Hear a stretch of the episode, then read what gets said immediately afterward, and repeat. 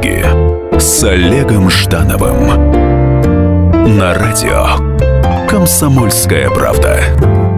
Привет! В эфире программа «Книги» с Олегом Ждановым. Сегодня у нас удивительный гость, и он находится не в студии. А, сегодня с нами профессор Кембриджского университета Джерри Тонер, автор замечательной и очень неожиданной книги «Как управлять рабами».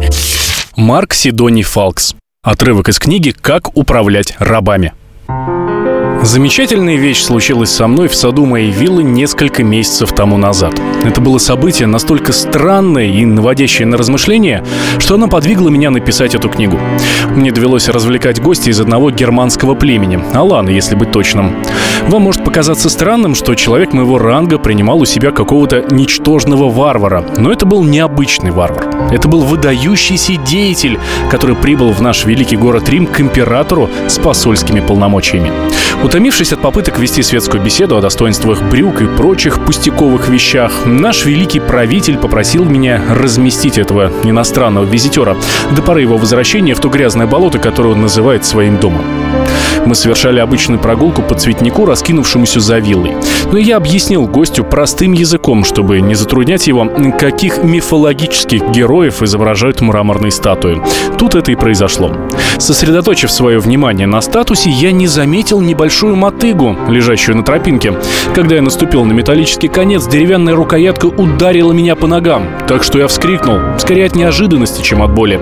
Некий раб, который стоял рядом, это был именно его инструмент, фыркнул, увидев меня скачущим на одной ноге. Естественно, я был возмущен, что этот идиот, это говорящее орудие, дерзает смеяться над злоключением своего хозяина. Сейчас мы на связи с Кембриджским университетом. Давайте сразу э, начнем э, нашу дискуссию с э, главного вопроса. Книга называется «Как управлять рабами». Это очень э, тонкое такое, очень вопрос болезненный, и выносить его на обложку, в общем-то, конечно, некая э, смелость. Тем более, что в России рабство отменено буквально накануне, в 1861 году, и на самом деле процесс в 1861 году не, не был так быстро завершен, все было сложнее. А в Америке оно было отменено чуть позже, во многих местах оно отменено вообще совсем недавно. Почему э, ты выбрал такое название для своей книги? Безусловно, рабство история довольно э, старая, но мне было важно показать, что она э, актуальна и сегодня, особенно в условиях посткризисного развития в развитых странах и в ситуации, когда мы увидели, что после кризиса 2008 года институт капитализма показал какую-то свою ненадежность. То есть, на мой взгляд, важно сейчас разобраться в том, что и как мы делаем с помощью, в том числе, такого инструмента, как заглянуть в прошлое. Скажи, пожалуйста, э, вот как пришла идея вложить э, э, твои знания, твои исследования в области римской истории именно в уста римского патриция? То есть вот ты британский профессор, решил говорить от имени римского патриция. Я напомню, пока Джерри переводит этот мой вопрос, я напомню, что Джерри Тонер, профессор римского права и римской истории Кембриджского университета, сейчас находится с нами на связи на скайпе. Мы со студией с переводчиком to... Э, Михаилом Горским решаем этот вопрос и с издателем его российским. А, пытаемся до вас донести его э, британский месседж. Я, будучи профессором истории, античной истории, я хорошо знаю, как традицию письма, римского письма. Римляне э, любили создавать подробные э, инструкции, подробные мануалы по тому, как делать здания, водопроводы, по архитектуре. И э, мне показалось э, абсолютно естественным продолжением этой логики создать э, инструкцию по управлению рабами, создать учебник по управлению рабами. Из этого сразу вытекает вопрос, а был ли еще вот среди источников исторических прецедент, в котором кроме тебя кто-то попытался это сделать вот гуманитарный мануал римский. Ну, ну, ты сказал, что есть по архитектуре, по акведукам, а вот еще, еще есть источники реальные, об, не знаю, о том, как принимать гостей или там э, как нанимать э, солдат, да, вот что, что-то подобное существовало у римлян? Да, э, существуют как минимум три дошедших до наших времен э, учебника, очень подробных инструкций о том, как управлять собственным поместьем, как вести сельское хозяйство в этом поместье, как э, выстраивать отношения с рабами. У меня было довольно, у меня было много материала, из которого я собрал ту книгу, которую вы, которую мы сейчас обсуждаем. Конечно, удивительно после этого э, говорить о том, что после завершения краха Римской империи столь долго были темные времена, когда люди не пользовались совершенно этими не просто благами культуры, но и совершенно разработанными и описанными технологиями. Марк Сидоний Фалкс. Отрывок из книги «Как управлять рабами». Вы должны подумать о том, что человек, которого вы называете своим рабом, родился таким же образом, как вы, дышит, как вы, и смертен, как вы. Под его рабской внешностью вы должны увидеть внутренне свободного человека, точно так же, как он может разглядеть раба, сидящего внутри вас. Судьба то и дело не сводит людей, заставляя даже самого высокорожденного ползать в грязи. Вы действительно считаете, что вам можно с презрением относиться к рабу из-за его низкого статуса? Но этот статус в один прекрасный день может оказаться вашим вашим, если этого захочет Его Величество случай. Я не собираюсь читать вам лекцию о том, как следует обращаться с вашими рабами. Что я действительно хочу сказать, так это следующее.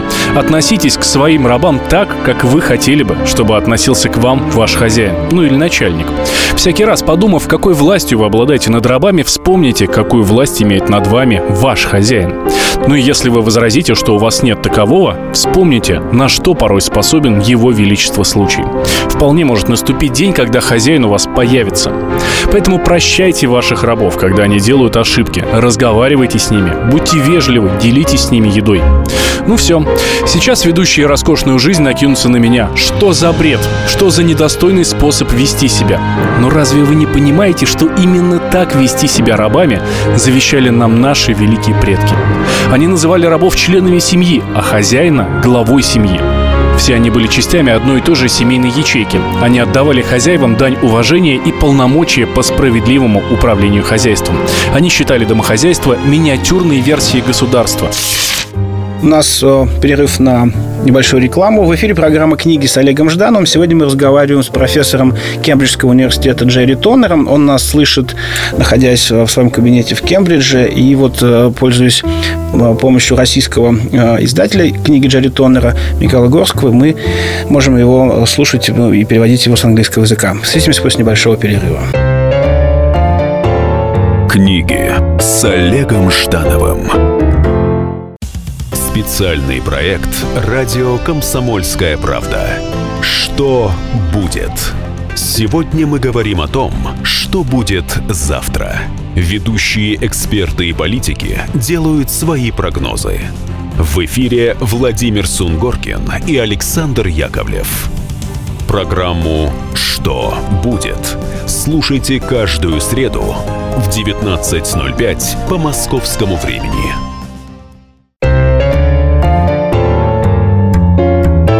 Книги с Олегом Ждановым на радио Комсомольская правда.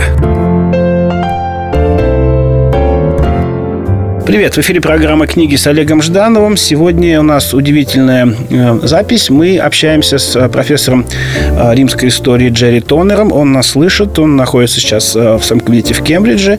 И с помощью его российского издателя Михаила Горского. Мы общаемся, имеем возможность задавать ему вопросы о его книге с очень непростым названием и очень интересным содержанием. Книга называется «Как управлять рабами». Для России, конечно, это э, название сразу вызывающее напряжение. Я хочу спросить тебя, э, Джерри, о о том, что вот в книге много интонаций, которые можно отнести к юмору, а, к сатире. Вот э, эта направленность, эта тенденция, она исходит от тебя как от человека, или э, ты заведомо это использовал как литературный прием, тем более, что э, британский юмор это тоже тренд, и не знаю, я, например, в институте очень любил читать исторические памфлеты Свифта. Я думаю, что э, и то, и то.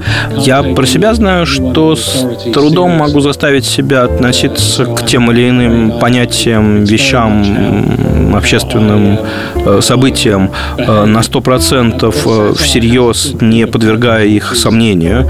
Это мое, я так, я так чувствую происходящее. Да.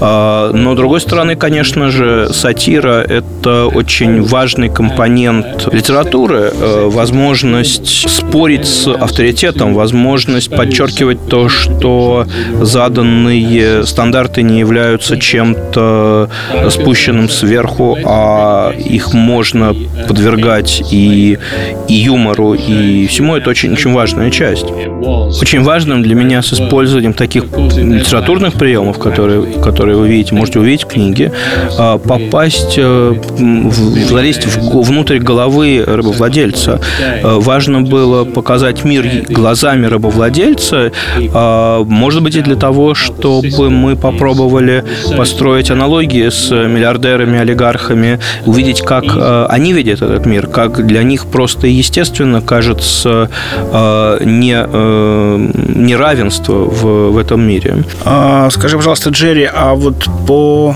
твоим исследованиям историческим, насколько чувство юмора и сатира э, были распространены э, в Риме? Я имею в виду, что, конечно, я там и многие российские слушатели, читатели э, читали там, допустим, Апулея, но вот в исторических документах, может быть, в той части римской культуры, которая не столь популярна, чем Апулей, насколько там велика была доля вот юмора и сатиры? В инструкциях, в э, руководствах, которые римляне писали, не было места юмору, сатире и чему бы то ни было несерьезному. Но, с другой стороны, именно римляне породили э, жанр, э, сатиру как жанр. Ювеналий э, писал э, именно сатирические, э, юмористические произведения. И я как раз хотел скрестить э, руководство, которое римляне делали по любому поводу, и стиль Ювеналия. Дальше вопрос о провокационном названии книги. И э, для читателя очень сложно взять ее с полки, то есть и, и, и не, надо понимать, что под обложкой. Вот э, э, какой первый месседж должен быть под обложкой, чтобы, как, как ты себе это представляешь, да, чтобы читатель э, разобрался в том, что, что, что, о чем эта книга, для кого она таким образом. Obviously, I wanted to shock and, uh, and grab the reader's uh, attention. Безусловно, моя задача была шокировать и привлечь внимание. И при этом э, я хотел, чтобы внутри книги при этом стиль был совсем иным. Внутри э, повествование обыденное, в расслабленное, что ли. И э, моя мысль была еще и в том, чтобы таким успокаивающим, рутинным тоном, описывая что-то, что для нас, современных э, жителей, э, противоестественным, фантастическим и удивительным, и необычайно ужасным, э, тем не менее, описывая это так спокойно и рутинно, я хотел показать, что и на Э, и на капитализм-то мы смотрим совершенно спокойно и обыденно, э, хоть э, какие-то его аспекты, каких-то его проявления могут тоже выглядеть так же дикими, как для нас выглядят дикими привычки рабовладельцев или процедуры, которые они применяли к своим имуществу, к рабам. Не возникало ли у тебя страха вот быть в этом как раз в твоем двуличии, в двухуровневости непонятым читателем? Я понимал, что даже если э, сложное значение, которое я вкладываю, сложный смысл, который я вкладываю в книгу, не будет понят, э, она будет прочтена как книга по римской истории, и будет полезно то, что они узнают, э, то, как было устроено рабовладение в Риме, и больше узнают про Рим. Но я сейчас убеждаюсь, что разумный читатель э, быстро простраивает параллели между современной жизнью, современным бизнесом и рабовладением. А, поэтому эту задачу я, видимо, все-таки смог достичь. Мой следующий вопрос э, будет звучать так. Вот как же э, отнеслась критика э, книги. Очень хочется узнать у Джерри, как отнеслись э, ревью э, во всем мире, да, и в Англии, и в тех других англоязычных, как, как, как минимум, странах, и, может быть, там, я думаю, она обязательно переведена там на французский, немецкий языки. Вот. Э, были ли это только в основном комплементарные э, рецензии, или все-таки был какой-то негатив? Вот, собственно, была ли книга воспринята э, критикой в этом отношении? Я э, могу сказать, что, к моему приятному удивлению, большинство обзоров э, и большинство отзывов на книгу, которые я пока видел, они позитивные. Э, надо сказать, что не сразу смогли критики книгу как-то распробовать, и э, ушло некоторое время, я видел немножко удивленные комментарии, но до все большего и большего числа людей людей э, дошло, что э, есть место в, в жизни такого рода сатирическим э, книгам. Негативные обзоры, которые, про которые я знаю, это не обзоры в профессиональной прессе. Это комментарии в интернете людей, которые, похоже, ожидали именно что увидеть учебник по управлению рабами и были разочарованы, что в книге нет полного описания методов и процедур по управлению рабами. Однако я не уверен, что такие люди вообще должны покупать книги.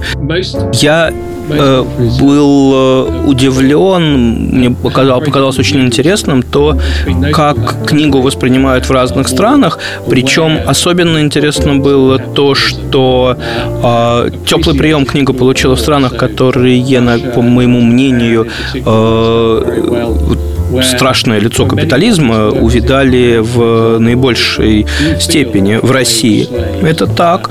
В Японии, где многие менеджеры среднего и нижнего звена чувствуют себя совсем рабами, прикованными виртуальными цепями к своим э, столам и э, находящиеся именно в таком отношении со своими вышепоставленными э, руководителями, как раб с собственником раба. Яркий контраст э, я чувствую американской аудитории, где люди отрицают внутри какое бы то ни было сходство между отношениями руководитель-подчиненный, работник-работодатель и отношениями раб-рабовладелец американцы не э, видят или не хотят видеть эти отношения такими. Однако мне кажется, что такое восприятие американцами э, отношений э, между работниками и работодателями больше напоминает отношение римлян к рабству, когда они просто не чувствовали, не понимали, им казалось абсолютно естественным и натуральным все то, что происходит в контексте отношений раба и рабовладельца, и это лишь э, какая-то привычность, э, не делающая эти, эту ситуацию хорошей, правильной. Ну, мне кажется, вообще американцы очень многие э, искаженные э, такие шаблоны восприятия воспринимают совершенно естественно, как будто так и так и нужно. Их политика такова. Итак, в эфире программа «Книги с Олегом Ждановым». Сегодня мы общаемся с профессором римской истории Джерри Тонером. Он нас слышит из своего кабинета в Кембридже, а мы вот слышим его Э, благодаря тому, что на нашем столе лежит его книга «Как управлять рабами», э, которую представляет в России Михаил Горский. Вернемся после небольшого перерыва. Книги с Олегом Ждановым. Спорт после ужина. На радио «Комсомольская правда». Меня зовут Евгений Зичковский. И на выходных я занимаюсь спортом. Ну как занимаюсь? Слежу за спортивными событиями. Так что для меня понедельник – день тяжелый вдвойне. Но я все равно расскажу вам о главных новостях из мира спорта. Ведь в нашем деле только так. Превозмогая усталость. Программу «Спорт после ужина» с Евгением Дичковским слушайте каждый понедельник в 22.05 по московскому времени.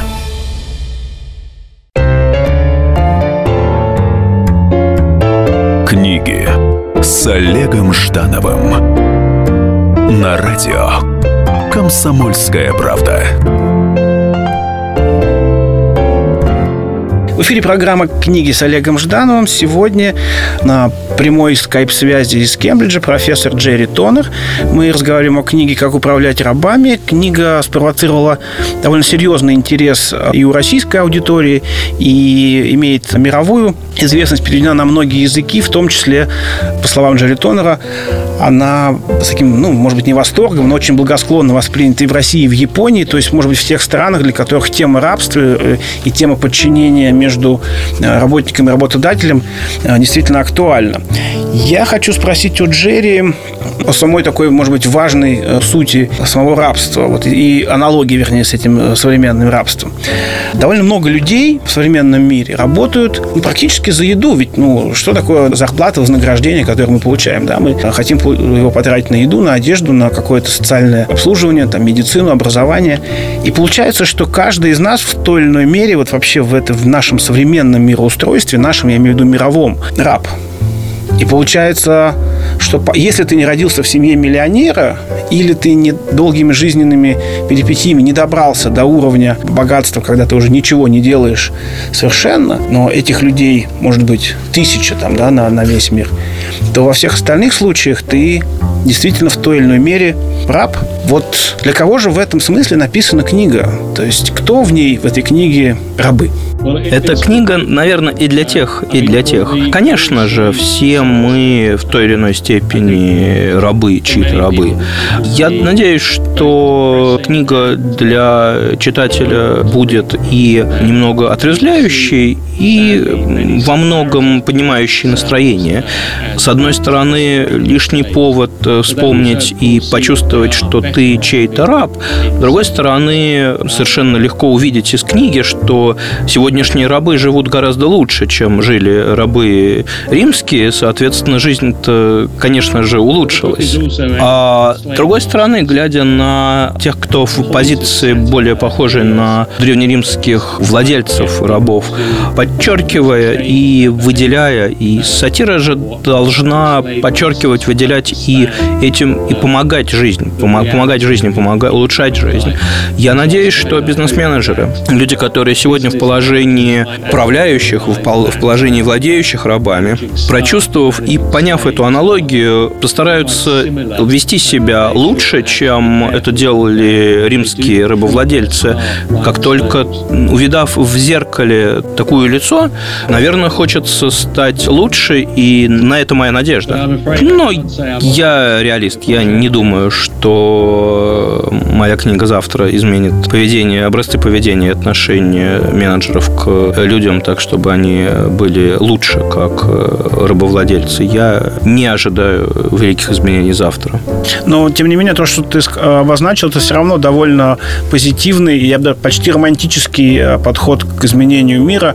Но хочется спросить тебя просто как ученого, как литератора, веришь ли ты в то, что, в принципе, книги могут изменить мир к лучшему вот на ту самую маленькую каплю в большом океане? Да, я верю, что книги могут изменить. Сейчас общество сильно открыло глаза на то, что капитализм и свободный рынок не являются ответом на все вопросы, что без существенного участия общества и государства богатые и знаменитые могут начать вести себя не в интересах общества, не в интересах других людей. И моя книга – это лишь маленькая часть идущего диалога диалога, идущего разговора о том, каким должен быть современный мир, каким должно быть современное общество. То, что я слышу, как раз получается, что твоя книга – это противовес как раз античной теории олигархии, да, что в греческом обществе и потом и в римском верили в представители лучших родов, э, таким образом богатые, лучше образованные могут э, как раз управлять обществом э, в нужном русле. Получается, что все-таки, по твоему мнению, это одна из тупиковых ветвей развития цивилизации. Скорее важно понимать, что всегда был этот дуализм между олигархическим подходом и демократическим подходом. И олигархический подход изначально предполагал, что те, кто наслаждаются плодами развития государства и будут олигархи, в то время как демократы и сатира как инструмент старалась сделать равными возможности для всех, а не только для олигархов, поэтому, возможно, тут более сложно. Скажи, пожалуйста, Джерри, я вот э, верю в то, что рождение любой книги, безусловно, в той или иной степени меняет жизнь автора. И это связано не просто там, допустим, с такими понятными вещами, как возможные там изменения финансового положения при случае там, безумного успеха книги, а вот э, меняет автора психологически, меняет, э, становится каким-то его этапом в мироощущении. Вот как изменилась твоя жизнь после выхода этой книги? Стала ли она каким-то этапом не только карьерным, а я имею в виду все-таки вот в твоей голове, в твоей? Я довольно долго, почти 15 лет проработал в инвестиционном бизнесе. И, конечно же, мысль о неравенстве э, людей, работающих в компаниях, находящихся на разном уровне иерархии, э, была мне свойственна. Я, я не мог этого не видеть и не понимать. Но только посвятив существенное время и усилия изучению и подготовке этой книги, я четко э, стал различать и, и видеть э, аналогии и поразительные и очень яркие э, аналогии в поведении бизнес-менеджеров и рабовладельцев. Менеджмент, э, как мы понимаем, это наука о том, как мотивировать, как направлять э, людей на достижение целей и задач, которые ты ставишь перед ними. И пусть методы и техники отличаются, тем не менее суть э, работы рабовладельца э, и современного бизнес-менеджера, они абсолютно идентичны. Во многом владение рабами избыточно приличным, может быть, числом э, рабов в римском обществе было не только потребностью, даже не столько потребностью, а больше демонстрацией своего статуса, своего веса, своей силы. И мы видим очень яркие соответствия в современной бизнес-практике. И этим не ограничивается. Мы понимаем, что условия э, работы э, сотрудников крупных компаний, находящихся при этом, ну, самих сотрудников, сотрудников, находящих в третьих странах, они ничем не лучше, чем условия работы рабов в Риме. Ты ответил, а, скажем так, о том, о том понимании, которое ты приобрел после книги, но меня, и я думаю, слушателей интересовала немножко более приватная э, часть. То есть, ну, вот как ты себя почувствовал, что ты изменился? Может быть, ты стал выступать на каких темах других, да? Не буду спорить, конечно же, э, я говорю о предмете рабовладения, я говорю о книге, я говорю, э, выступаю в таких передачах, как это, в разных странах. Э, есть интерес к тому, что я делаю, и, конечно, я чувствую, что э, моя работа профессора римской истории получает гораздо большую популярность, и это для меня очень интересно и, конечно же, очень радующее меня изменение. Время нашей программы неумолимо подходит к концу. Я хотел бы задать последний вопрос. начну с короткого вопроса. Приходилось ли тебе, Джерри, э, знаком ли ты с творчеством э, Чехова? Читал ли ты Чехова? Знаешь ли, что ты об этом писатель? Не приходилось. Значит, вот Чехов автор самый популярный в России э, цитаты о рабстве. А, она звучит как, что человек должен выдавливать из себя раба каждый день по капле. Я услышал от тебя сегодня о том, как бы ты хотел, чтобы вели себя после прочтения твоей книги люди, которые управляют, те, которые, которых условно можно назвать рабовладельцами. Но ведь рабы это тоже психология. Вот что бы ты на прощание на нашей программе сказал бы о том, как себя должны вести те люди, э, которые условно рабы, чтобы перестать быть рабами? Уверен, что Чехов сформулировал бы мою мысль гораздо лучше, чем я. Одно понятно мне из моей книги и из моих исследований. И то, что мне понятно, вас не обрадует. В римском обществе преуспевали те рабы, кто не сопротивлялся движению, кто полностью соответствовал, полностью следовал правилам э, общества и старался быть успешным именно в рамках, в правилах того общества, как, которое было. То есть, чем лучшим рабом ты являешься, тем э, ближе к тебе успех, и, может быть, ты перестанешь быть э, рабом в конце концов, но для этого тебе надо быть очень-очень хорошим рабом. Интересно, то есть э, не выдавливай по капле, а каждый день старайся быть хорошим рабом, и тогда однажды перестанешь быть рабом. Очень интересное завершение, да. Ну что же, сегодня мы потрясающе пообщались с профессором римской истории Джерри Тонером. Он э, нас слышал и отвечал на наши вопросы из своего кембриджского кабинета. Джерри, спасибо огромное. Я надеюсь, что книга будет продолжать свое э, путешествие по России и другим странам, потому что вопрос э, управления одними людьми над другими людьми, он почти так же бесконечен, как и сами человеческие взаимоотношения. Спасибо огромное. В эфире была программа «Книги с Олегом Ждановым». Читайте вдохновенно. До встречи в эфире. Книги с Олегом Ждановым. Здравствуйте, я Давид Шнейдеров. По субботам я рассказываю о кино, о его проблемах, о малоизвестных, но не малозначительных фактах. А главное — о том, что из общего кинопотока обязательно стоит посмотреть. Помогают мне в этом актеры, режиссеры, продюсеры, в общем, люди, которые в курсе событий. Погружайтесь со мной в самые массовые из искусств — программу «Синемания» — Слушайте каждую субботу с 13 часов по московскому времени на радио «Комсомольская правда».